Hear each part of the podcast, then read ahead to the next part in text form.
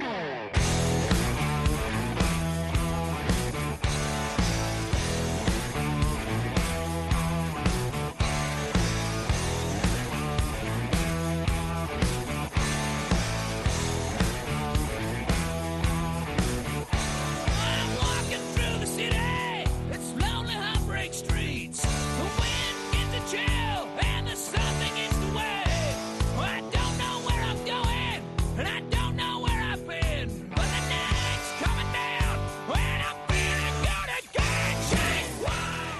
A Rueda, el podcast de ciclismo en Radio Popular, Herri Ratia.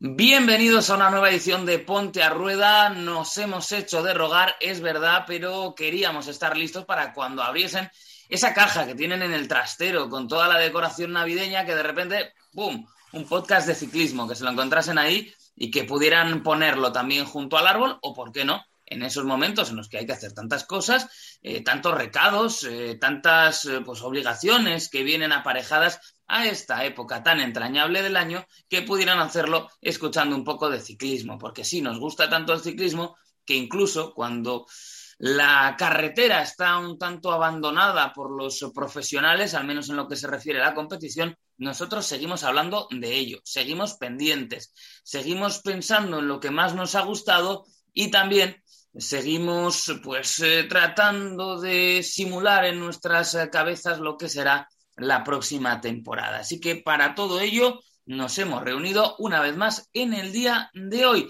y estamos, claro que sí, con el equipo habitual. Javier Arrieta, ¿qué tal? Muy buenas, compañeros. Pues encantado de estar aquí una vez más. Como decías bien, nos hemos hecho de rogar, pero puedo prometer y prometo que va a merecer la pena. Además, eh, camiseta ¿no? de la República Checa, si no me equivoco, eh, que esto lleva mucho al mercado de Navidad. Por supuesto, yo ya con el espíritu navideño y, ya tengo calentita la carta a los Reyes Magos que, luego os desvelaré. Hemos puesto unos volardos ¿eh? para evitar cualquier tipo de drama y, que no se complique la cosa. También está con nosotros Alberto Arrondo, con el pedazo de maillot, Alberto. Un saludo, compañeros. Un placer volver hasta la rueda con vosotros. Y sí, os comentaba antes, maillot del, del CAS Canal 10, año 1988, en el que se producen dos cosas que, son, que nunca se han vuelto a repetir, que Sin por fin gana una, gran vuelta, que fue la Vuelta a España, y en el que también en esa París-Roubaix tuvimos un único representante español, que fue Pello Ruiz Cabestani, que quedó decimotercero. Entonces, eh, de cosas raras y extrañas está el mundo del ciclismo abarrotado y esperemos que hoy, pues en este repaso del 21 y Carta de Reyes 2022, también nos depara alguna cota sorpresa y Adrián Golbano con los colores pues, que tanto nos marcan por aquí. ¿Qué tal, Adrián? Muy buenas, Beñat. Pues con muchas ganas de hacer este último podcast del año y, bueno, nos hemos hecho de robar un poquito, ¿no? Pero yo creo que era normal después de ese día tan duro que, que vivimos en la París-Roubaix llenos de barro, tantas horas encima de la bici, pues bueno, uno necesita tiempo para recuperarse al 100%. Y además esa París-Roubaix que es mágica para nosotros porque sobre todo eh, lo que hicimos fue abrir una vía, ¿no? Eh, una vía que ahora pues ya sabemos eh, cómo evitar algunos errores. yo, por ejemplo, tiré mucho en los primeros relevos y me di cuenta que, que no servía para nada. Así que no pasa nada porque eso pues, lo solucionaremos porque, oye, yo creo que hay carreras en la próxima temporada que pueden ser, ¿por qué no? Pues propicias para ese tipo de formato. Pero como decimos, ya hablaremos después de lo que viene más adelante. Y ahora vamos a hacer un repaso a lo que fue la temporada, a lo que ha sido este año ciclista. Esto gusta mucho a todas las cadenas, a todos los medios, empezar a hacer rankings, lo mejor y lo peor del año. Y eh, lo que podemos hacer, si os parece, pues es empezar a soltar cada uno cosas que nos han gustado. Siguiendo el orden en el que os he presentado, que es el orden en el que os veo, Empezamos eh, contigo, Javier. ¿Con qué te quedas de esta temporada ciclista? Bueno, es complicado porque creo que ha sido una temporada con, bastantes luces, eh, creo que más luces que sombras, aunque también las hay. Y yo me voy a quedar con un momento que para mí es, muy emotivo. Eh, y aunque luego ha tenido algún acto de semi-indisciplina, me voy a quedar con la vuelta triunfal de Fabio Jacobsen. Creo que, que todos tuvimos hace unos meses un momento de reflexión profunda interna sobre a dónde nos llevaba este deporte, sobre las famosas caídas, sobre, sobre los riesgos, sobre cómo se está corriendo, sobre cómo los organizadores velan o no por la seguridad del pelotón. Y la verdad es que es cuanto más cerca hemos estado de, volver a tener una tragedia, una tragedia importante en el mundo del ciclismo. Y para mí que Fabio Jacobsen haya vuelto y haya vuelto ganando y haya vuelto ganando en una grande, para mí es ese, ese punto diferencial que no se ven todos los años y que, y que merece una, una excepción para este 2021. Alberto. Pues eh, yo este año me quedo con, un nombre propio, que es el de, el de Sonny Colbrelli, y no tanto por el, por el rendimiento que ha tenido el italiano, que me parece que ha sido un rendimiento, bueno, absolutamente brutal, sino porque creo que encarna eh, esa necesidad de, reciclarse, ¿no? Creo que el ciclismo de hoy en día eh, viene a ser pues un deporte hiper ultra competitivo en el que hay que estar preparado para absolutamente todo. Y creo que Colbrelli eh, ha encarnado ese espíritu porque ha conseguido hacer top ten en San Remo o en, o en Dante Babelgen, por ejemplo. Ha conseguido, no ha ganado etapa en el Tour de Francia, pero etapas de media montaña como la de Tiñes, quedar entre los dos o entre los tres primeros y luego poner el, colofón a su, carrera ganando el europeo y ganando la Paris-Roubaix. Entonces me parece que ha sido un ciclista muy completo, que es de los de antes, pero que se está convirtiendo en un corredor moderno y que todo lo que sea reciclarse para dar espectáculo en este ciclismo, como he dicho hace nada, tan, tan, tan ultra competitivo que va al minuto, pues eh, bienvenido sea. Adrián. Pues yo en la parte, digamos, un poco extradeportiva coincido con Javier. Me parece que el tema de Jacobsen es un hito pues a destacar ¿no? en, este año 2021 muy por encima de lo demás. Pero en, relación a lo deportivo, sin querer destacar nada concreto, me quedo con que creo que ha vuelto un poco el, ciclismo que todos echábamos de menos, tanto en grandes vueltas como en clásicas, como en carreras de una semana. Yo creo que, la, la, buena noticia o lo mejor del año es que independientemente del corredor que haya salido vencedor, lo que ha vuelto es el ciclismo de toda la vida. Yo me quiero quedar con algo que, pues yo creo que cuando miremos atrás, eh, con el paso de los años, lo vamos a valorar muchísimo. Ya lo hemos valorado en el momento, pero creo que lo vamos a mitificar con el paso del tiempo y es pues ese curioso triplete, ¿no?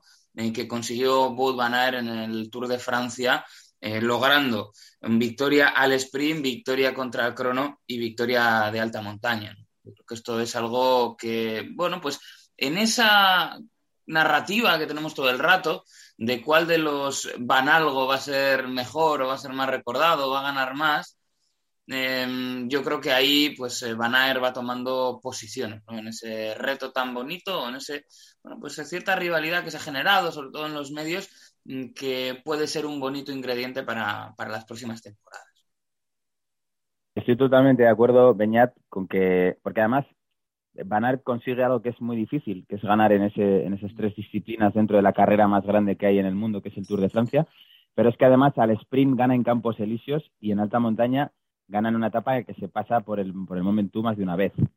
Em, sí, para mí Van eh, y quería hilarlo un poco con, con el reciente eh, nombramiento ¿no? del que ha sido Velodog 2021, que ha, que ha sido Tadej Pogacar, que también vamos a entrar a ver un poco del, del, fenómeno esloveno.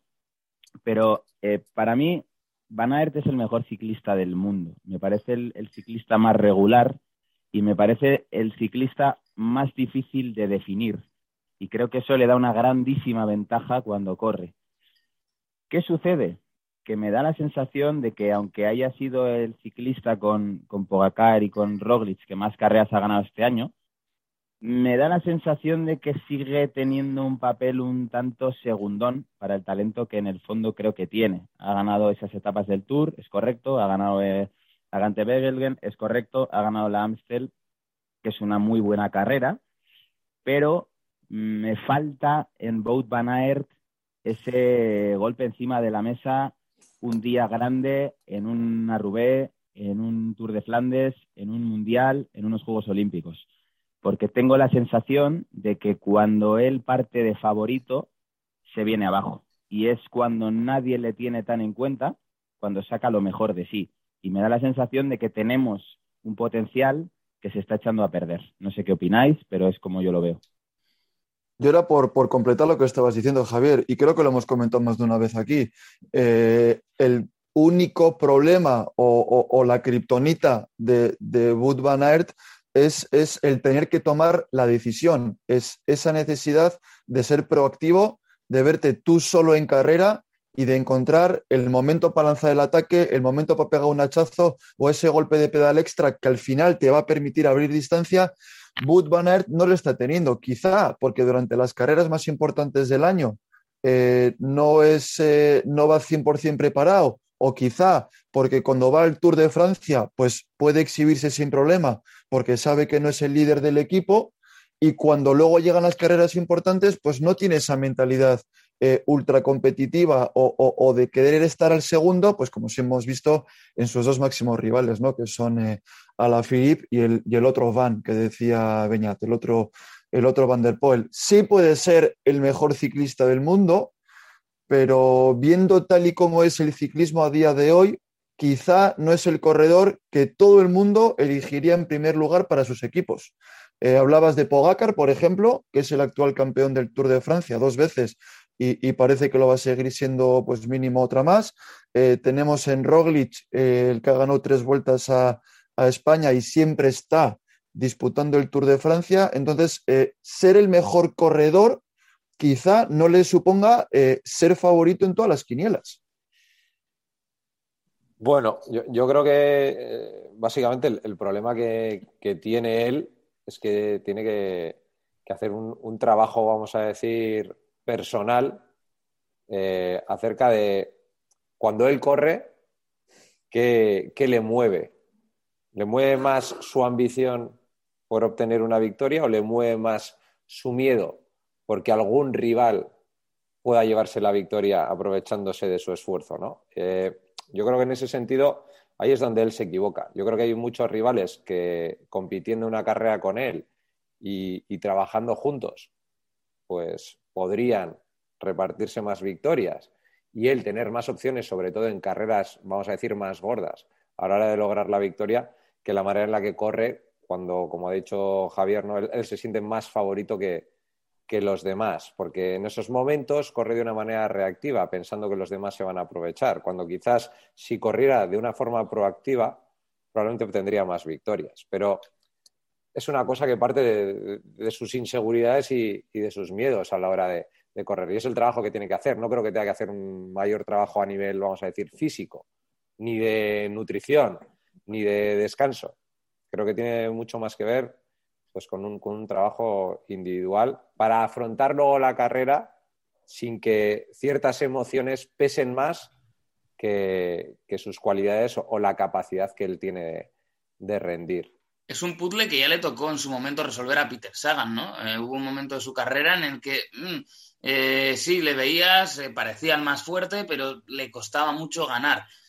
por, por, esa misma situación. se ve señalado por los demás como el gran favorito, y en ocasiones por lo difícil que es ganar cuando todos te están mirando y en otras ya, que yo creo que es lo que está pasando también en este caso, cuando te empiezas a frustrar eh, con esa situación, pues le, costó. Es cierto que ahora, pues, eh, bueno, Sagan está en un momento diferente de su carrera y podría ser también algo de análisis y de especulación de cara a la próxima temporada, con ese, bueno, un paso diferente que ha dado en su carrera, aunque también, eh, y esto habrá que recordarlo, cuando se marchó a Bora, también era un movimiento bastante audaz, ¿no? Eh, lo que podía salir de ahí y, le ha salido bien, aunque ahora ya tiene pinta esto más de, pues eso, eh, petrodólares, nunca mejor dicho, aunque no sean eh, geográficamente localizados como puedan ser en otros equipos.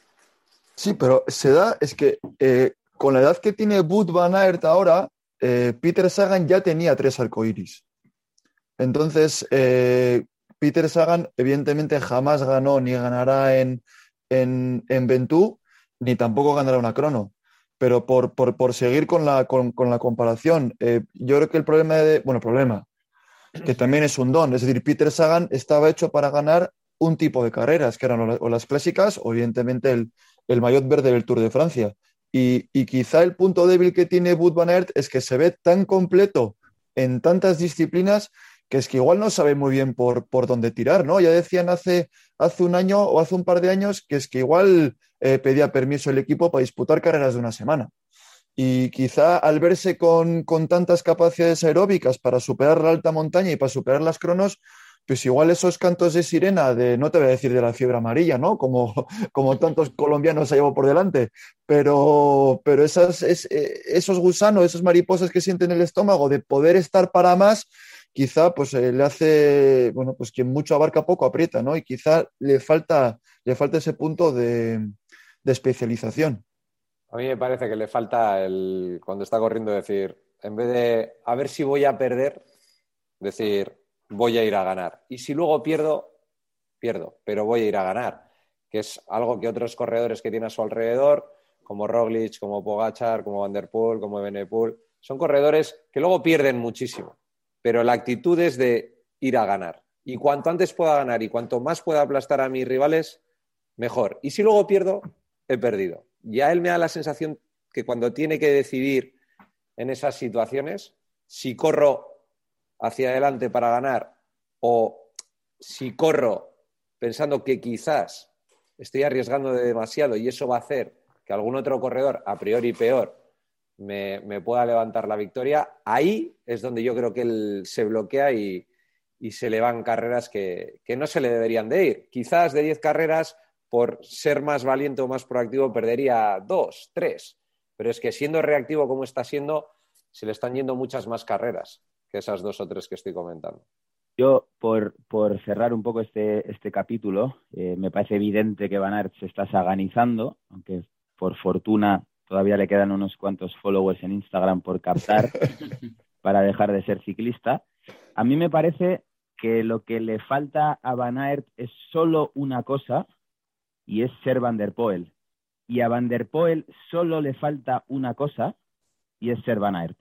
¿Qué quiero decir con esto? que el mayor déficit que tiene Van Aert creo que es la mayor virtud que tiene Van der Poel, y eso que comenta Adrián, es esa ambición, es no mirar atrás, es, es, ese Max Verstappen en la Fórmula 1. Es el hambre y es el, es el no pensar en, en, mañana ni en, ni en, nada más, y que en él. Y lo que más le falta a Van der Poel, a mi juicio, es una de las cosas que, más me parece que, es encomiable de Van Aert, y es, aparte de esa regularidad, eh, creo que es esa disciplina de equipo, esa entrega por el deporte y mm, me da la sensación de que ese es un déficit que Van der Poel demostró, por ejemplo, en otra de las imágenes para mí del año, cuando se marchó para casa, eh, de repente en el Tour ya, ya cumplió, él decía que venía a rendir honor a la carrera y a su abuelo, se puso el, el maillot amarillo y se marchó para casa, olvidándose de la mayor premisa que hay en el ciclismo y es que al maillot amarillo se le honra en París. Pensaba que iba a salir a colación la famosa rampa de los Juegos Olímpicos, eh, también. Yo también. Yo también. Estaba visualizando ahí. Eh, podríamos dar, pues eso, el premio rampa de madera al, peor momento de la temporada. Eh, pero es verdad, pues se, le vio ahí también, ¿no? Que es un corredor que tiene pues, esas desconexiones y, como bien dices, yo creo, ese acercamiento tan pasional que tiene al, ciclismo y, bueno, pues tan eh, tan divertido. Yo creo que es un tipo que siempre está buscando divertirse. Pero claro, para ganar eh, y para tener una carrera eh, élite top en, el, en, la máxima categoría del ciclismo, pues también te tienes que poner serio de vez en cuando. Como que ha dicho que va a participar en el Mundial de Gravel 2022, ya lo tiene decidido. ¿Y reconocerá el circuito antes de ir o como va tan sobrado directamente? creo, que el gravel, creo que el Gravel no va por circuitos precisamente. creo que va de punto A a punto B. Vamos, muy lejano. Yo, quiero ver, eh, porque es verdad que recientemente Patrick Lefebvre, ¿no? Bueno, Patrick Lefebvre no, el, principal sponsor del equipo de Lefebvre, como es eh, de Koenig, parece que se ha movido para ser representado por, por Matthew Van Der Poel, ¿no? Es la primera vez que vemos que un corredor ficha un equipo y no, y no al revés, pero, pero llega, llega dinero, llega tela. Y cuando. Y han ganado mucho este año, ¿eh? Ya han ganado mucho este año y cuando eres un equipo, bueno, que, bueno, no continental, ¿no? Pero cuando eres un equipo pequeño con un gran líder, pues como si fuese casi casi un equipo de fútbol americano con un gran quarterback, que te puedes permitir lo que te dé la gana, pues ahí todo está permitido. Pero cuando hay dinero de un gran sponsor de por medio y que apuesta por ti, eh, las fantasías del gravel, del mountain bike, de irme en la etapa 7 y demás, vale, pero cuando haya ese dinero, yo creo que no se lo van a permitir. Y yo quiero ver cómo, cómo trabaja Van der Poel en, una estructura, digamos, eh, grande y seria. Pues sí, habrá, habrá que verlo, pero bueno, si, os parece, por cambiar de, tercio, me gustaría preguntaros vuestra opinión por las grandes vueltas del año y por lo que creéis en el 2022 que ocurrirá en las mismas. Bueno, empiezo yo, ya que eh, me, dejáis el, honor. Eh, a ver, empezando por, por el principio. Eh, yo, en la primera vuelta, gran vuelta del año, creo que, hemos visto un, enorme brote verde y es que Bernal está, sigue estando, no se ha ido. ¿Vale? Entonces, creo que eso es fundamental porque, primero, creo que es un corredor con un talento innegable, creo que está a la altura de Pogacar creo que está por encima de Roglic y creo que en 2022 podemos tener uh, a la Santísima Trinidad eh, en, la, pelea, ¿no? Ha buscado un calendario un poco alternativo, por eso ha ido al Giro. Creo que es una espinita que él tenía clavada del año en el que iba por el Giro y se rompe la clavícula. Y, bueno, le hemos visto que luego en el resto de la temporada ha hecho, ha hecho unos papeles muy dignos, incluso a, primeros, a principios de temporada, en carreras que no están en su, en su, en su calendario de forma habitual, como la Estrade, estuvo muy delante, en la vuelta ha sido muy combativo. Creo que Egan Bernal está de vuelta y esa es la gran noticia para mí del Giro. Eh, voy hacia el final, en la Vuelta a España. Creo que ha sido la más, la más previsible, probablemente. Eh, sabíamos todos que iba a ganar Roglic y, ya está. Y, y creo que luego está el Tour de Francia, donde yo he estado, a mí me ha decepcionado el Tour de Francia, pero hemos tenido la mala suerte de que el Tour de Francia ha estado condicionado desde el minuto uno por las caídas, ¿no? Y es una carrera que ya sabemos todos que es, que es la carrera más importante, que hay que estar delante, etcétera, pero creo que ahí hay, un, hay, una, hay una asignatura pendiente por parte del organizador, eh, me parece evidente. Eh, los corredores están empezando a estar ya demasiado condicionados eh, ya desde la salida y, que Roglic se fuera para casa tan pronto mm, dejó sin ningún tipo de interés, a mi juicio, eh, a, la, grande bucle. Y, es una pena. Eh, para el año que viene, a lo que espero es, por un lado, que, los circuitos, que los recorridos estén trazados con un poquito más de lógica, que el, que el organizador del tour, porque pase por su pueblo, no ponga en riesgo al pelotón, como ha hecho este año, de forma además flagrante, y, que tengamos un calendario lo más homogéneo posible entre los tres grandes, porque da la sensación de que quizás alguno de ellos, sobre todo Roglic, pueda pensar en otro objetivo si ve que Pogacar y ve que Bernal van a un Tour de Francia donde él creo que dejaría de tener muchas opciones. Yo voy a empezar de atrás hacia adelante y me gustaría, por ejemplo, tener una vuelta a España eh, donde, donde se le despidiese con honores a, Alejandro Valverde. Me gustaría ver al Bala ganar una, una, etapa en, en, la Vuelta a España y una, etapa, y una Vuelta a España que por fin recupera eh, pasar por el País Vasco. ¿no? El año pasado no la tuvimos por, por aquí, no la tuvimos cerca de casa y, me apetece ver, me apetece ver otra vez eh, eh, que la Vuelta a España pase, pues bueno, pues sí, pues mirándonos un poquito al, ombligo, que pase por, por, y que lo veamos desde nuestras, desde nuestras ventanas. Eh, yo al Tour de Francia le pido simplemente que esté disputado. Fíjate que es que me da igual quién gane, me da igual los nombres, eh, me da igual quién pise, quién pise chapa en, en, Campos Elíseos. Me apetece ver un Tour de Francia disputado. Este año, cuando Roglic se fue a casa eh, lo de Vinegar casi casi fue un milagro, no, ninguno esperábamos que estuviese, que estuviese ahí. Disputó como pudo, pero se veía que, en la etapa 21 el que iba a vestir el amarillo iba a ser eh, eh Tadej y simplemente yo le pido eso, que esté disputado, que, que, que lleguemos a, a la última semana y haya tres, cuatro, cinco, seis corredores en un pañuelo, que se tengan que atacar. No sé si esto tiene que ver con las bonificaciones o tiene que ver con los trabajos de equipo, no lo sé, pero que veamos espectáculo al fin y al cabo, independientemente de los nombres, porque los 12 corredores buenos ya los conocemos. No necesito que se cuele un outsider, necesito que esos 12 den el callo.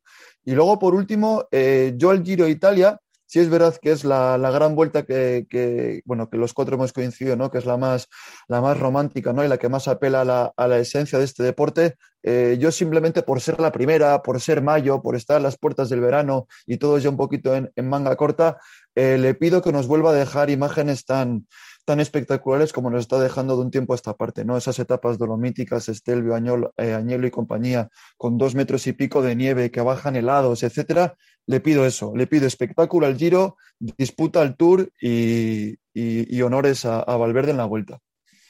Pues vienes un poquito tarde para reclamar eso, ¿eh? porque los recorridos del 2022... Ya, ya sé cómo son, son un poquito así, pero bueno, del vicio de pedir... No, no, está claro. Eh, sorprende quizá en el Giro, ¿no? Eh, que hayamos eh, perdido pues una de las bueno, características, que era de las tres grandes la que incorporaba más etapas largas. quizá, bueno, pues la opción podía ir por nombrar a Ridley Scott, director de la carrera, que le sobra tanto metraje a sus películas, pues que haga, que haga algo parecido, ¿no? En este caso con, con el Giro. Eh, pero mm, es curioso porque a la vuelta le ha salido una bendición y a su vez un problema con que Primo Roglic sienta tan dentro de la carrera, ¿no?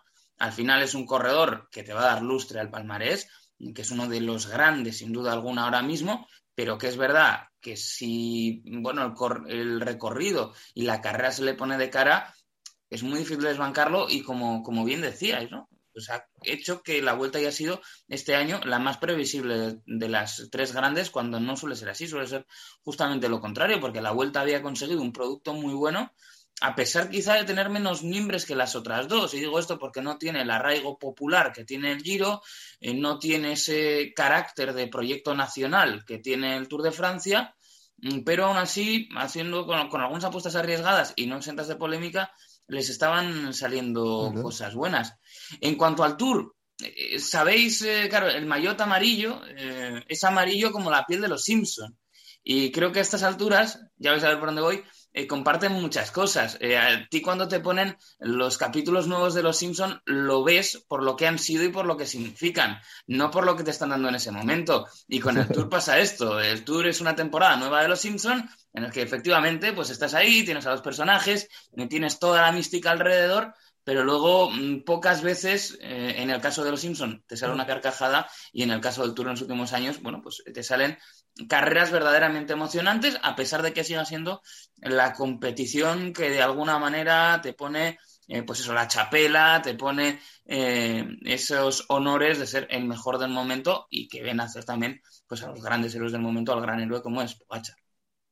Yo es que creo que en este caso, en el, en el 2021, creo que han ganado las tres grandes vueltas aquellos corredores que creíamos que, las iban a ganar. Creo que no ha habido ningún tipo de, sorpresa, de sorpresa.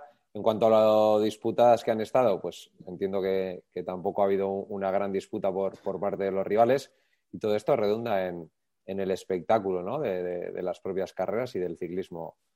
Entonces, para mí, creo que lo he dicho más de una vez, hay un error que no para de repetirse y entiendo que tiene que haber un equilibrio entre lo que era hace muchísimos años el ciclismo y lo que está siendo ahora, pero lo que no puede faltar en un deporte de fondo es precisamente que haya fondo. Y es exactamente lo que le falta al ciclismo, sobre todo en las grandes vueltas. Porque si tú quieres que haya igualdad, si quieres que haya emoción, si quieres que ocurran cosas, tienes que proponer un recorrido que favorezca ese tipo de situaciones. Y estamos buscando la emoción por la disminución de la dificultad. Es decir, cuanto más fácil es todo, pues más corredores son capaces de llegar cerca al final de la carrera y poder disputarse. Vale, esa puede ser una premisa que en un momento dado puede ser válida, pero al final cuando haces eso también es verdad que siempre gana el mejor. Porque si son todos igual de favoritos o muy favoritos, pero siempre hay uno que está un puntito por encima, como es el caso, pues cuando llegas al final, el que está un puntito por encima marca esa pequeña diferencia que te hace ganar. Pero a mí, por lo menos, eso en el ciclismo no me engancha. Me engancharían los 100 metros lisos, porque es una prueba de sprint rápida, explosiva y que dura dos segundos. Pero en una carrera de tres semanas, en la que se pueden proponer distintas eh, no sé, alternativas en cuanto al recorrido, en cuanto a la dureza, en cuanto a las emboscadas. Pues me, falta mucho, me falta mucho de eso. Y eso es lo que propicia que un día hay un tío que saca dos minutos al resto y como al día siguiente pongas otra etapa dura de kilometraje largo o con emboscadas y demás, pues bien por cansancio, bien por relajación, los dos minutos que ganó ayer, pues igual no le sirven de nada porque pierde cinco. Pero igual pasado mañana tiene la oportunidad de ganar otros cinco. Eso hoy en día no ocurre y hace que sea todo muy previsible y especialmente aburrido. Sí, y que luego lo que hemos visto es que las principales eh, etapas que más nos han divertido este año han sido etapas largas. Yo no me acuerdo en qué gran vuelta fue, pero creo que eh, Mohoric ganó dos, dos, etapas y fueron etapas de más de 200 kilómetros. Y son etapas en las que realmente al aficionado al ciclismo le engancha, pero también entiendo que es un producto que tienes que vender. Y yo lo de, lo de reducir los kilometrajes en el ciclismo lo comparo un poco a, que hayan puesto, pues ahora que en fútbol hay cinco cambios, ¿no? Entonces tú hay cinco cambios en, en, en un equipo, cuando estás eh, cansados puedes cambiar a media plantilla, entonces por lo tanto el jugador talentoso no puede sobresalir porque el que tiene enfrente es peor, pero está mejor físicamente, ¿no? Entonces, en esto del ciclismo es lo mismo, no estás dándole el premio al, que realmente es un fondista, sino que estás dándole, un premio a un ciclista igual menos completo. Y, con esto no estoy diciendo que, por ejemplo, Pogacar, que tiene dos amarillos, no sea un gran ciclista, ni mucho menos. Evidentemente, ganar un Tour de Francia es la pera. Pero con esto estoy diciendo que, que el ciclismo es, pues como dice Beñat, como los Simpson, pues que, ya no es lo que era. Y además te voy a decir otra cosa, ahora que nombras a Pogachar. Hace poco ha salido diciendo que los puertos que son muy largos y que conllevan un, esfuerzo durante un tiempo largo, pues son los que a él peor se le dan. Pero claro, no se los encuentra en carrera. Ese es, ese es, el problema. Pero el mismo corredor te está diciendo, el mejor del mundo o uno de los mejores del mundo te está diciendo, eh, ojo, los puertos de 40 minutos, sí. no, los de 40 los controla. Los que no controla son los de una horita, hora y algo. Esos ya le cuestan. a mí, Y a mí también me cuestan, ¿eh? Claro, a todos. Lógicamente, ¿no? Pero quiero decir, es, una referencia muy buena. uno de los mejores corredores del mundo te está, te está diciendo que, oye, si pusieras algo parecido a lo que era el ciclismo y lo que debería ser el ciclismo, a lo mejor no ganó tan fácil. Pues hemos llegado al ecuador de nuestro episodio, así que vamos a empezar. hemos sacado ya el papel bonito, hemos hecho la lista de todas las cosas que hemos hecho bien y vamos a pedirle a los eh, Reyes Magos del ciclismo, que podrían ser Eusebio, eh, Madiotti, Lefebvre, por ejemplo, pues qué es lo que queremos para el próximo año. Así que nada, minutito musical y enseguida vamos ya con nuestras cartas.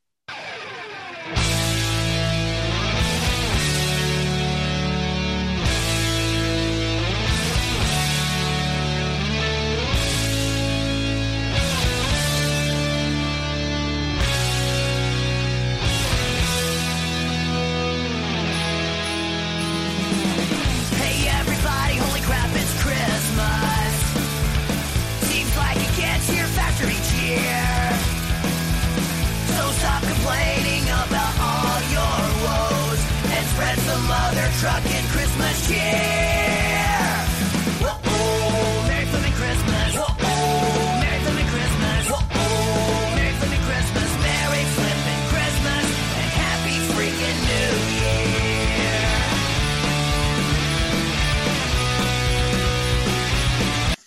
Vamos, claro que sí, a rellenar un poco nuestras cartas, a pedir, que más vale que robar, como se ha dicho siempre. Y yo, si os parece, os lanzo una de las cosas que le pido a este 2022 ciclista. Y es que le pido que Movistar tenga un plan eh, de una vez por todas, porque da la sensación que llevan un par de años en transición, pero no está muy claro, fichan un poco de, allí, eh, un poco de allá, pero sin demasiado criterio han roto, mm, probablemente, pues porque es lo que marcan los tiempos. Eh, esta idea ¿no? de tener un equipo más de la casa, han empezado a llegar corredores extranjeros, mm, pero aún así, como os digo, yo no veo demasiado proyecto en la que es la estructura más, más longeva del ciclismo profesional. Eh, ¿Cómo lo veis? ¿Qué le pedís? Pues, eh, Ay, perdón, Alberto. Dale, dale. No, que yo por, por, comentar un poco la situación general de Movistar, eh, creo que hay que romper un lanza a su favor y, el, y la apuesta que ha hecho por el ciclismo femenino es, con el perdón de la expresión, acojonante. Eh, creo que ahí sí que tienen las ideas claras, con un fichaje de una superestrella como es Van Bluten y, y a ganar carreras. Creo que en el, en el equipo masculino no han sabido eh, encauzar esa transición de dejar de un lado a Alejandro Valverde y exigirle por otro lado a Enrique Mas que sea, que sea el líder del, del equipo. Y yo, más allá de que una, que una tercera temporada de, como comentábamos ahora, ¿no? de, de, de la serie de, de Movistar, eh, estoy de acuerdo contigo.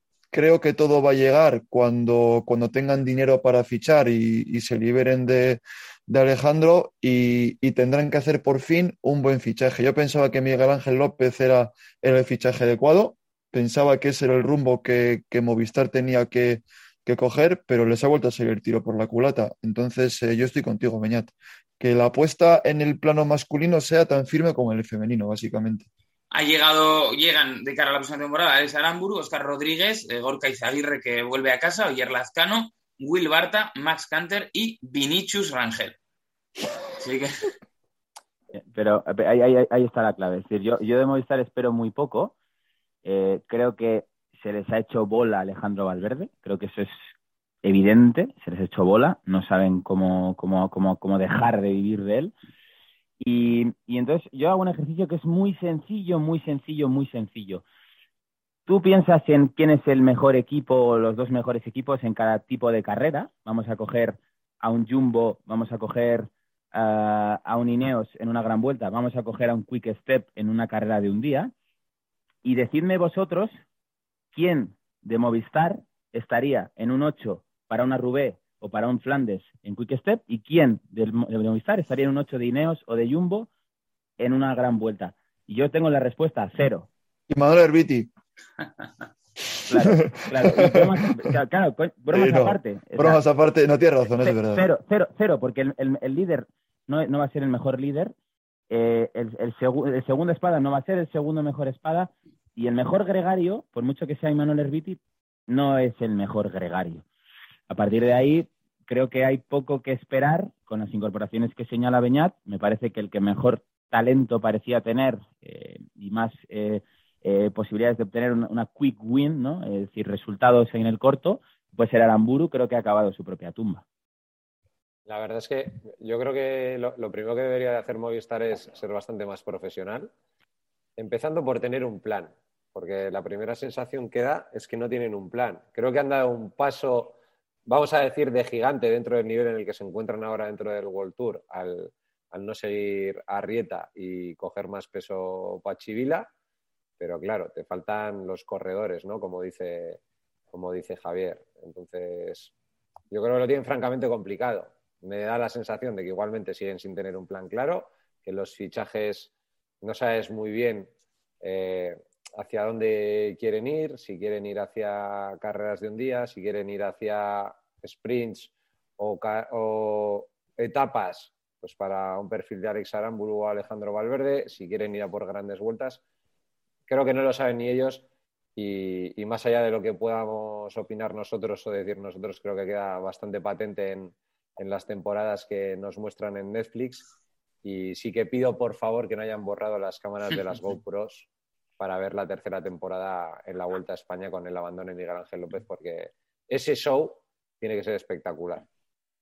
Bueno, yo creo que Movistar, eh, porque hemos hablado, ¿no? Ha fichado finalmente, si no me equivoco, a, a- a Iván Ramiro Sosa, ¿no? Mm. Bueno, pues ahí tenemos la, la apuesta. Responde un poquito, y, y lo digo de la mejor de las maneras, a esa cuota étnica que necesitan de ciclista sudamericano para que, pues, no, para que siga teniendo representación. Es verdad, al final Movistar como empresa tiene una gran, un gran peso en, en Sudamérica y Movistar siempre va a necesitar un corredor suda- sudamericano. Y si no ha sido Nairo Quintana, iba a ser Miguel Ángel López, y si no es Miguel Ángel López, tiene que ser Iván Ramiro Sosa. Eh, Y creo si que se es un corredor. si se le revuelve Sosa, ¿qué hacemos entonces? Eh, ll- llamar a Alejandro y, y- y- y que por fuera aprieta una vuelta a España e intenta ganar una etapa. Eso o recuperar a Oscar Sevilla. Pues le- le- les hubiera salido bastante más rentable y muchísimo más barato, seguramente.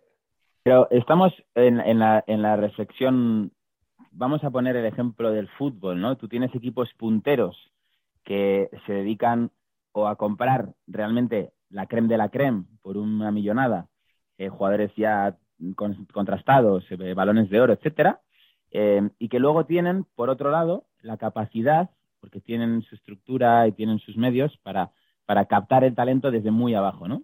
Entonces ti- tienes esas dos eh, opciones.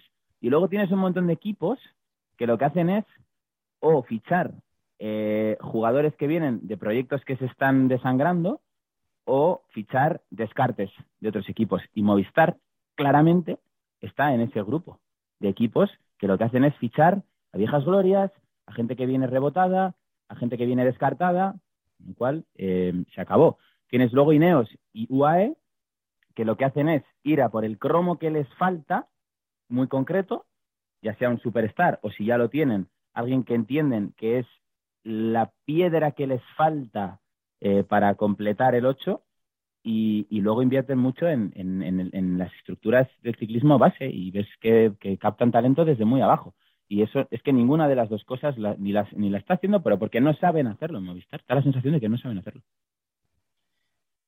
Si os parece, vamos a pedir más cosas. Adrián, por ejemplo, que tengo aquí a mi lado ahora. Eh, pídenos algo para este año. Mm, Otra Rube con barro. no, yo, pediría que el 2022 se pareciera bastante al 2021 en cuanto a lo que hemos visto de, espectáculo, de, variedad, de, varios favoritos ganando y perdiendo en distintas carreras importantes, pero con el espectáculo siempre por delante. Y por pedir otra pequeña cosa, pues no va a ser para 2022, desafortunadamente, pero bueno, quizás en el futuro lo sea. Es un poco lo que he comentado antes, ¿no? Que, ciertos recorridos pues vuelvan a, favorecer que el, que el talento que emerja en las carreras venga pues por las características propias que debería de tener el, ciclismo, que es aquellas que tienen que ver con la resistencia, con el fondo, con la capacidad de, recuperación de, un día para otro. Eso es básicamente lo que pediría yo. Yo por, por seguir con la, con la, carta a los, a los Reyes Magos, eh, tenía apuntado una Rube con lluvia, creo que nos, es un espectáculo que nos, que nos, gustó a todos, pero también tengo apuntado una, una victoria española en Gran Vuelta. Eh, la última vez que, que, que, ganó España creo que fue Omar Fraile en mente, no sé si fue en 16 o en el 17 o en 18, y, desde entonces ningún español ha vuelto a ganar ninguna de las, pues de, las, de las 21 etapas de ninguna de las tres grandes vueltas. Puede ser un reflejo eh, Movistar del estado de salud del, del, ciclismo, español. Creo que también tienes un perro que opina lo mismo que yo, Beñat. Sí, sí, sí, está, eh, enfadado. Eh. Y, creo que, bueno, hay, hay mimbres. Tenemos a un Juan Ayuso, tenemos a, el chico este de Movistar que está toda la temporada lesionado, el de Ciervana. Eh... Íñigo, ¿lo seguí? Íñigo De momento es verdad que no está teniendo fortuna en lo que es el arranque de, bueno, de su carrera al, máximo nivel porque pues, las lesiones le han, le han perjudicado. Entonces, bueno, eh, yo simplemente que, que vuelva, a haber una victoria española en, en una gran vuelta.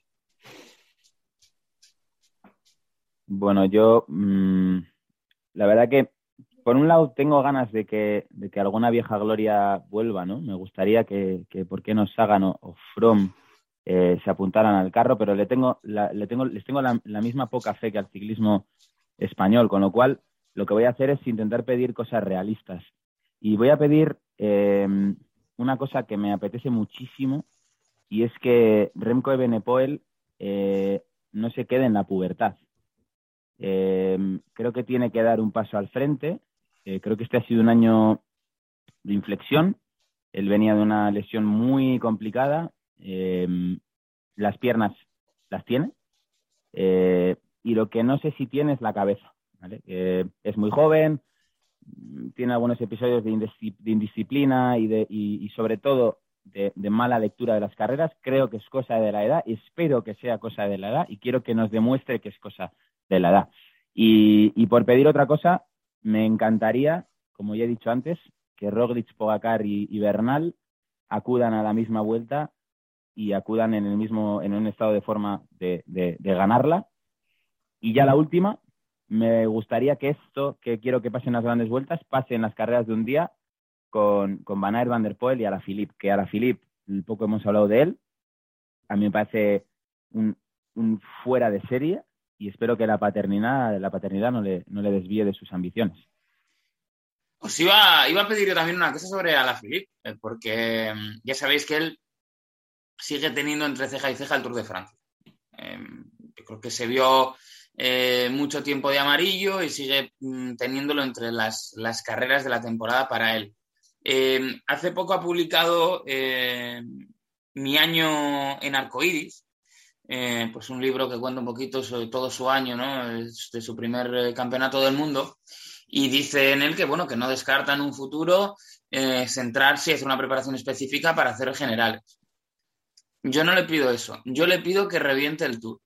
Quiero decir, eh, le hemos tenido los últimos años eh, haciendo un poco de Boykler Premium y él tiene para mucho más. Y creo que con el equipo que tiene eh, puede ser un corredor que en un momento dado no, va a ganar el Tour de Francia, pero lo puede reventar. Y viendo que se está gestando un tirano como es Pogachar, que puede dominar con puño de hierro la carrera, creo que esos son los escenarios que pueden hacer que veamos una sorpresa perfiles de corredor como a la Philippe que pueden eh, reventar un día y mandar al palco a uno de los grandes y cambiarte la carrera, aunque luego ellos evidentemente no ganen. Pues juntando un poco tu deseo con el de Javier de Benepuel, creo que puedes andar un poquito por lo cierto, porque eh, el otro día a raíz de lo de el patrocinio de Koenig y, todo esto, eh, sí que hablaban desde, desde Koenig que era mucho más barato patrocinar un, equipo que no busca disputar realmente una gran vuelta que un equipo que sí lo hace. ¿no? Y, de alguna manera hablaba de esa desvinculación con Quickstep porque quizás Quickstep, evidentemente sin desatender la parte de, clásicas, ¿no? parece ser que puede estar pensando en, en atacar un poco el tema de las grandes vueltas y creo que puede ser una alianza espectacular eh, a la Filipe Benepol a la hora de que se den escenarios como el que comentas tú, porque cada uno de los dos, desde sus características, te pueden hacer la vida imposible una gran vuelta hasta, vamos, límites insospechados. Yo, por último, Beñat, por, por darle un toque de humor a lo que le pedimos al 2022, eh, leí, leí la semana pasada, a principio de esta, que, parece que, que Alicia Espargaró debe tener una oferta para, un equipo en 2022. Entonces, yo de verdad te lo pido, vamos, con el corazón en la mano. Ojalá Espargaró fiche por un equipo ciclista en 2022, aunque sea un continental. Ten cuidado, no vaya a ir de naranja. Bueno, pues si va. ¿Volvería el CCC o te refieres a la fundación? Pues, bueno, pues es evidente, ¿no? ¿Dónde está corriendo Mate? Sí, y de hecho estoy buscando en internet y parece que, es, que es más cierto que broma el hecho de, que pueda tener unos números y con el mundillo que se mueve en Andorra, que pueda tener una oferta de, un equipo del pelotón. No sé si World Tour o, o Pro Conti o Conti, pero sí que me gustaría verle de corto para que realmente se, se, pega un golpe de, narices. O sea, para que vea que esto, que esto del ciclismo, si lo sacas de Instagram, es realmente mucho más duro que, que, darle gas a una moto. Pero es que, fíjate, los números de un World Tour los tengo yo en 10 minutos. Alice Espargaro igual tiene los números de un World Tour en cuatro horas o en una carrera de un día no muy larga. a partir de, sí a partir de ahí, bueno, 21 días o 3 días o 5, a mí mm, me resultaría muy raro. Y de ser así, vaya pedazo de error que ha cometido con su vida, porque a estas alturas, darse cuenta que era mejor ciclista que, corredor de motos, el dinero se lo ha llevado ya, ¿eh? eso sí es verdad. Sí, bueno, a mí me parece que esto está más ligado al mundo de las redes sociales y los patrocinios y tal que, otra cosa, ¿no? O sea, me parece igual de probable que, pues que, que Zugasti corra en el mismo equipo. Quiero decir que al final yo creo que esto va de, va de buscar followers y de hacer ruido. Creo que eso es lo que, lo que están buscando, más, más que otra cosa que pueda probarse un día o pueda probarse en un, en un stage o lo que fuera, pues bueno, pues ¿por qué no? Pero, pero bueno, me parece que hay que ser serios y me parece que hace mucho daño al deporte que esta gente eh, se tome a broma y a risa eh, el, mundo, ¿no? Porque el mundo del, ciclismo. Y al final creo que es gente que es nociva, ¿eh? creo que lanza mensajes totalmente equívocos, creo que llevan al, usuario de la bicicleta medio en el que yo me puedo incluir a, a un día creerme que soy Tony Rominger eh, y, creo que es creo que es nocivo, insisto, y creo que hay que mandar un mensaje para decir, oye, dejen esto del ciclismo a la gente que, es profesional y que sabe hacer esto y que lo lleva haciendo mucho tiempo, que los hay y los hay muy buenos, ¿eh? y en este país también estoy convencido, aunque la estructura que digamos es punta del iceberg, lleve unos años un poco a la deriva. Eh, llevaba yo meses trabajando para que en el siguiente episodio, en el primer episodio de 2022, eh, presentásemos eh, como una primicia ese fichaje de Espargaró por un equipo ciclista de primer nivel.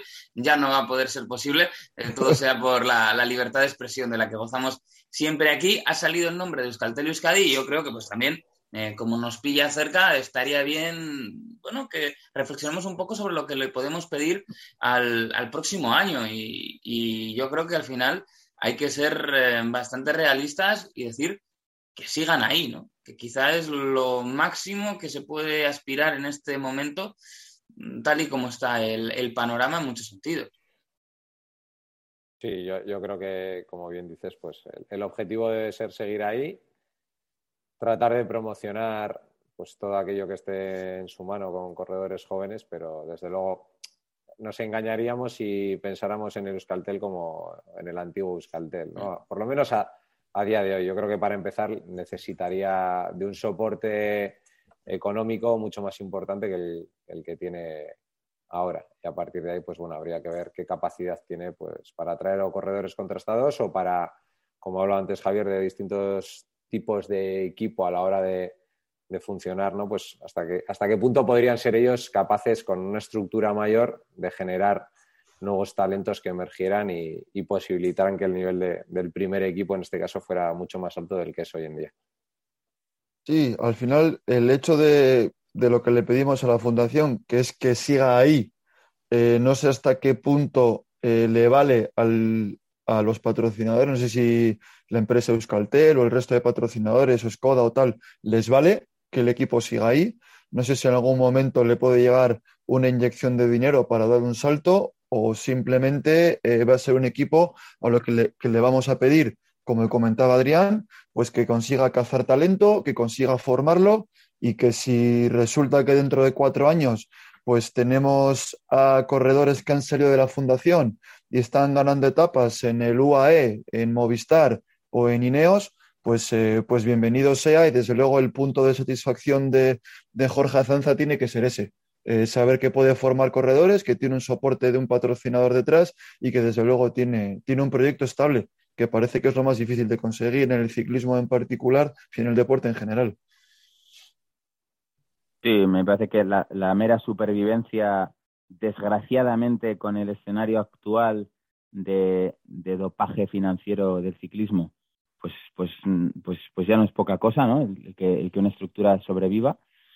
Pero hay que ser más ambiciosos y, si tú no aceptas o no está en tu modelo de desarrollo, eh, algo que me parece muy loable, eh, participar de, ese dopaje, ¿no? Decir, yo voy a recibir una millonada de un país del Golfo Pérsico o, de donde sea, eh, busco otro modelo, eh, me parece bien, pero estamos en un ciclismo mucho más moderno. Entonces, esas estructuras que utilizan ese dinero para, para fichar recorredores contrastados, pero también lo están utilizando para generar esa cantera, para generar, bueno, esa captación de talento nosotros tenemos la suerte de que en, de Euskadi y en, España en general creo que hay una buena base, eh, creo que hay potencial, creo que tenemos capacidades para, hacer las cosas bien.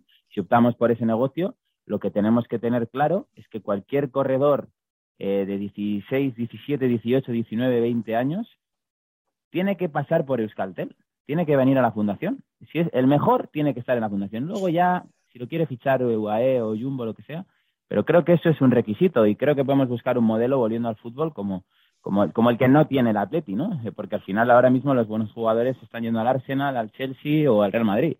Y, creo que ese es el principio de nuestro fin. Es eh, pues muy cierto, ¿no? La necesidad, yo creo que al final lo que pide el aficionado, el, sacar eh, chavales, el sacar ciclistas, el que, bueno, luego puedan tener esa oportunidad de seguir adelante y además cuando tú tienes figuras, ¿no?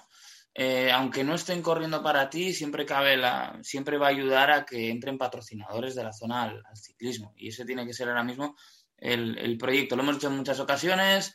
Al final, el aficionado del ciclismo sabe lo que hay. El aficionado que no es tan del ciclismo y escucha ciertas cosas y le hablan del tour y demás, pues se puede llevar a confusión, pero yo creo que aquí todos sabemos que, pues bueno, hay que seguir adelante y esperar que surja un contexto más adecuado. Vamos ya con los últimos deseos, si queréis, el deseo más loco que tengáis para esta Navidad, o también podéis, eh, podéis decirme a quién creéis que le va a caer carbón, ¿eh? si, si, si lo preferís.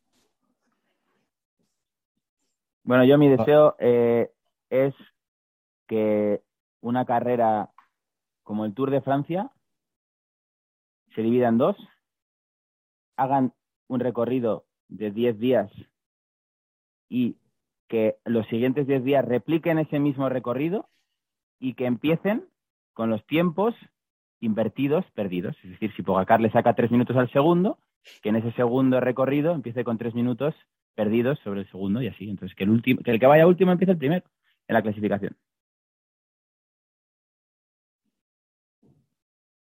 Yo el, el deseo más loco que le pido al, al 2022 es que, es que Mikel Landa gane el Giro y el Mundial. El Mundial de Snooker. Y de dardos, eso es. Me estáis dejando desconcertados, ¿eh? ya no sé qué decir. ¿Hay alguna locura más grande que esas dos? A ver. Mm, no se me ocurre, desde luego. Bueno, eh, siguiendo con la historia que hemos contado antes, eh, puede ser que Espargaró gane etapa en la vuelta. Claro. O que Movistar gane una gran vuelta. Ta- También podemos ir por ahí, ¿no? No sé. Yo, yo la verdad que, que deseos así a nivel personal tampoco tengo muchos más allá de lo que he comentado antes. Y carbón, pues tampoco. A ver, yo creo que el ciclismo es lo suficientemente duro y ya bastante carbón reparte por sí mismo a los corredores como para que encima nosotros pues echemos un poquito más de leña al fuego, ¿no? ¿Creéis que Cavendish va a desempatar? No, Era, era un tema que no deseaba tocar porque, a ver cómo digo esto, Mm, ya lo de este año me ha parecido tan al margen de la ley que uf, tengo pesadillas solo de, de visualizar que puede incluso llegar a superar y, y lo que eso va a conllevar. Uf, Pues, Yo pues, tengo una, te- tengo una pregunta. Eh, si corre el Tour con Quick Step, es una pregunta que, que entiendo que la respuesta es que sí, pero si hay una contrarreloj por equipos y la gana Quick Step, es una victoria de etapa en el Tour. Sí, Pues entonces yo creo que sí, aunque le lleven con el remolque, ¿no? exacto. Agarrado. La verdad es que yo veo un escenario difícil en el que Quick Step gana la contrarreloj por equipo sin Mark Cavendish aguanta. ¿eh? Mm. Pero bueno, el tiempo lo hacen los cinco primeros. Luego da igual que Cavendish llegue. No. No, ¿No? si tú te quedas descolgado, a ti te cuenta el tiempo que pierdes. ¿Así? ¿No cuenta el tiempo? Sí. La- eh, es decir, la O sea, etapa no la gana el equipo. La gana el equipo, pero no te La, contabiliza la gana el equipo, de- pero, pero tú en la clasificación Mm. eh, sales reflejado con el tiempo real que has hecho. Bien, pero. Está a nivel de palmarés, es buena pregunta a nivel de esta. ¿eh? Es- claro, a nivel de palmarés, ya, no, no lo claro, sé. es que pierdes tiempo, pero- pierdes tiempo, pero hay ocho ganadores de etapa, entiendo. Hay, hay un equipo ganador de etapa. Ah. Entonces, claro, aquí el tema es, tú eres de ese equipo, pero a la vez tú te has quedado muy lejos de los cinco primeros de tu equipo.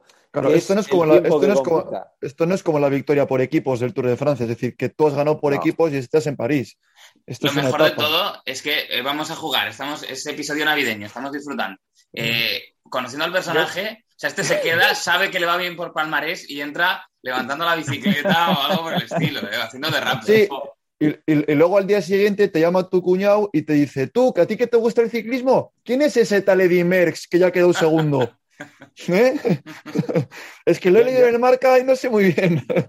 Yo, yo lo que estoy pensando es que esto que estamos debatiendo, yo no sé si los propios jueces del Tour de Francia lo tendrían claro. Es que me ver, parece pa- una muy buena eh, pregunta. Habría, habría que mirar en las etapas del pasado, ¿no? Que, pues yo qué sé, los típicos victorias de, de BMC y tal. De cuando- BMC, sí. Exactamente. Que llegaban los que llegaban y había siempre tres o cuatro que, que se quedaban por detrás. Habría que ver si en sus palmareses figuran victorias de etapa del Tour. Creo que ahí está la, ahí está la clave. Pero sí, Pero es que es- eh, es un poco habrá que ver si va al Tour, ¿no? Porque, claro, yo creo que a- a Cavendish también lo de, lo de eh, bueno, evidentemente lo que, le ha- lo que peor le ha venido es la edad. Pero en esta, en esta resurrección, eh, pues que, por ejemplo, Jacobsen esté tan bien, yo creo que Jacobsen el año que viene va al Tour de cabeza. Entonces me cuesta creer que Cavendish vaya, vaya como líder en los sprints. Y entonces si no lo llevas como líder en los, sprints, ¿para qué le llevas? ¿No?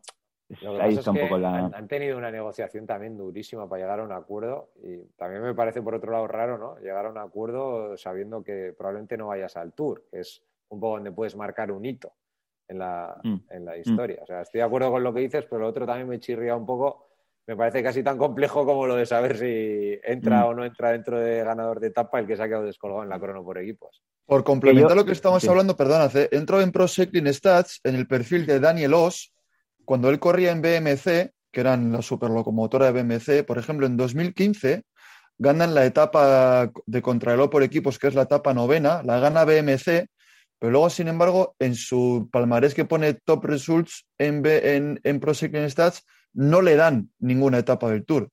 Y no, no, sabemos cómo quedó en esa contrarreloj, ¿no? O sea, si entró entre los cinco ah, primeros de su equipo o, pues, se Pues no, no, no porque pone... Yo diría que os... ¿Cuánto la, la etapa de larga? La etapa era de 28. Entraría adelante, yo creo. ¿eh? Seguramente, es de los maquinistas. Por eso, por, eso. Y no le dan como victoria de etapa porque no es individual. Claro, es que ahí está la otra parte, ¿no? Eh, bueno, aceptamos todas las sugerencias al respecto en, en, la, en el buzoncito de Evox. Eso es, y aceptamos también eh, los escenarios llamadas en, Llamadas en directo a Radio Popular, aceptaríamos, las aceptan también. según a qué horas vienen maravillosas, pero eh, aceptamos que nos escriban también cuál creen que es el escenario más loco en el que Mark Cavendish puede empatar con Merckx. Más allá del que vimos el año pasado, quiero decir. O de Una cronovajada. Una cronovajada. Pues, pues podría ser. Y si no tenéis más que añadir, pues con esto hemos llegado al final de nuestro especial navideño. Pues yo, lo único, yo, yo es que he soltado esa idea porque es que ya sabéis que yo soy un fanático de la Fórmula 1, entonces justo está, se ha dado, una temporada extraordinaria en Fórmula 1, es, llegan empatados a puntos la última carrera. Eh, innoven, señores de la UCI, innoven, inventen. Eh, hagan locuras. Eh, tienen un caldo de cultivo, tienen lo más difícil que hay, que es un montón de gente con muchísima capacidad para ser muy buen ciclista. Es decir, lo que faltaba en la Fórmula 1 era igualdad, que, faltaba, faltaba talento.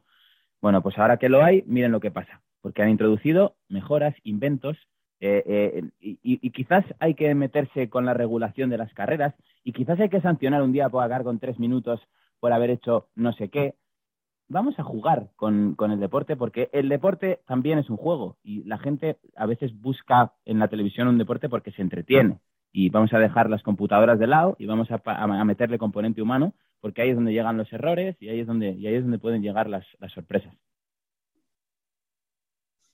Pues es un bonito alegato como esta eh, carta a los reyes que tenemos hoy en Ponte a Rueda. Así que Adrián Golbano, Javier Arrieta, Alberto Arrondo, es que ricasco, chicos, por haber estado con nosotros. Y también, pues eh, esperemos eh, que tengamos un muy buen año y una muy buena temporada en la próxima. Es que ricasco. Gracias, un abrazo. Un abrazo, grupeta. Hasta luego. Y volveremos en la temporada 2022. Hasta la próxima.